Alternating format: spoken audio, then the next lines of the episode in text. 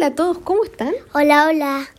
Hoy tenemos un nuevo libro que lo descubrimos que no lo habíamos leído, ¿no es cierto? Sí, yo pensaba que sí, ya no. Es algo, algo raro, ¿cierto?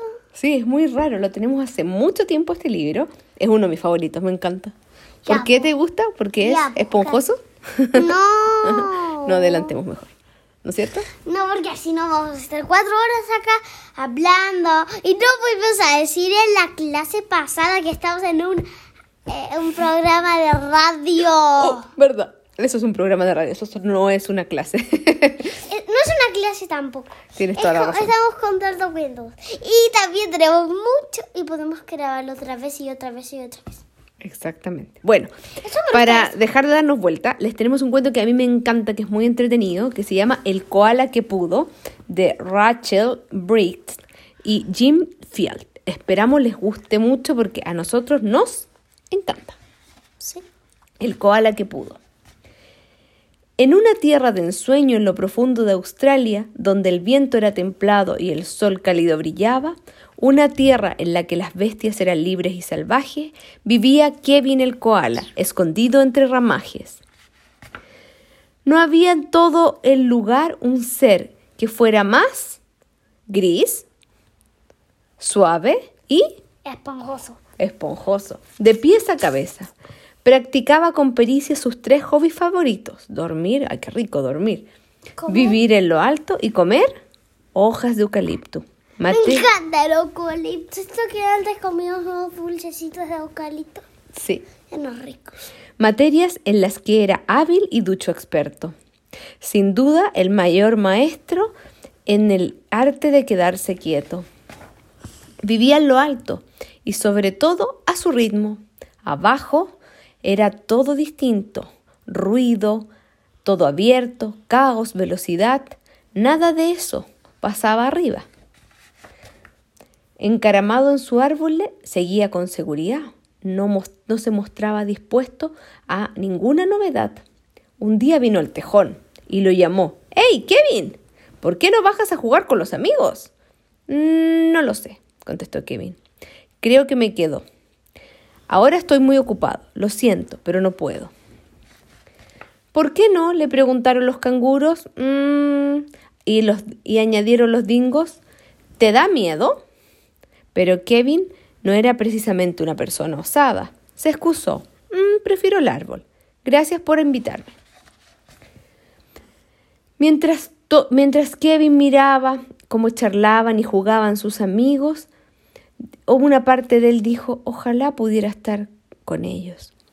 Pero a esas horas le daba mucho miedo dejar su hogar.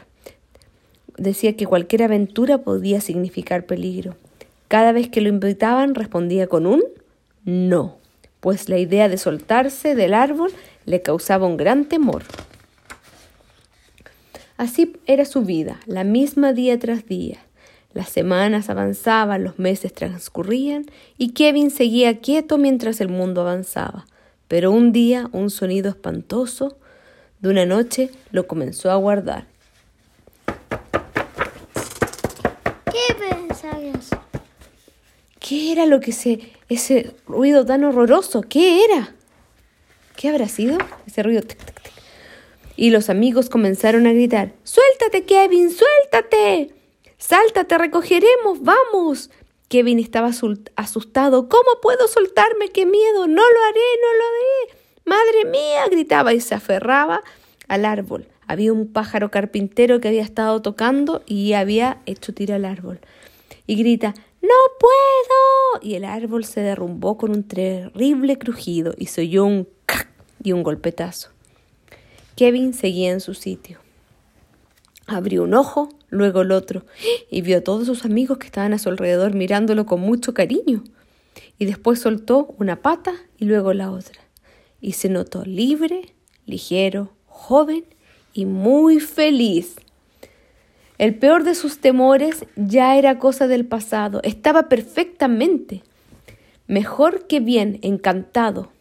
Acercándose, el tejón le ofreció una pata amiga y Kevin no la volvió a rechazar en la vida. Luego Dingo preguntó, ¿vendrás a jugar ahora? Y la pandilla insistió, anda Kevin, vente porfa. y aunque no estaba en sus planes, les dijo Kevin, obvio, obvio compañeros que puedo. A partir de ahora sería Kevin el koala más audaz. Cuando, las cuando pruebas cosas nuevas, la vida puede ser más genial. Y colorín colorado, este cuento se ha ¿Qué crees que era lo que le generaba mm, a él no bajar del árbol? No sé. ¿Qué crees tú? Que esté más viejito. ¿Por qué crees tú que no bajaba del árbol? Sé. Ok. ¿Y colorín colorado? No, yo sé. ¿Qué? Porque tenía mucho miedo. Sí, pues. Exactamente. Eso era. Tenía mucho miedo. El miedo paraliza a las personas, ¿o no? Cuando tú tienes miedo, si tú tuvieras miedo al agua, ¿te meterías a nadar? ¿No? Acuérdate que la gente no te ve, tienes que hablar. Esperamos les haya gustado el cuento. Eh, vamos a buscarles más a ver si tenemos más entretenidos que no le hemos leído. Un beso y esperamos que estén bien. En alguna vez eran francés. ¿Tú crees? Sí. Ok.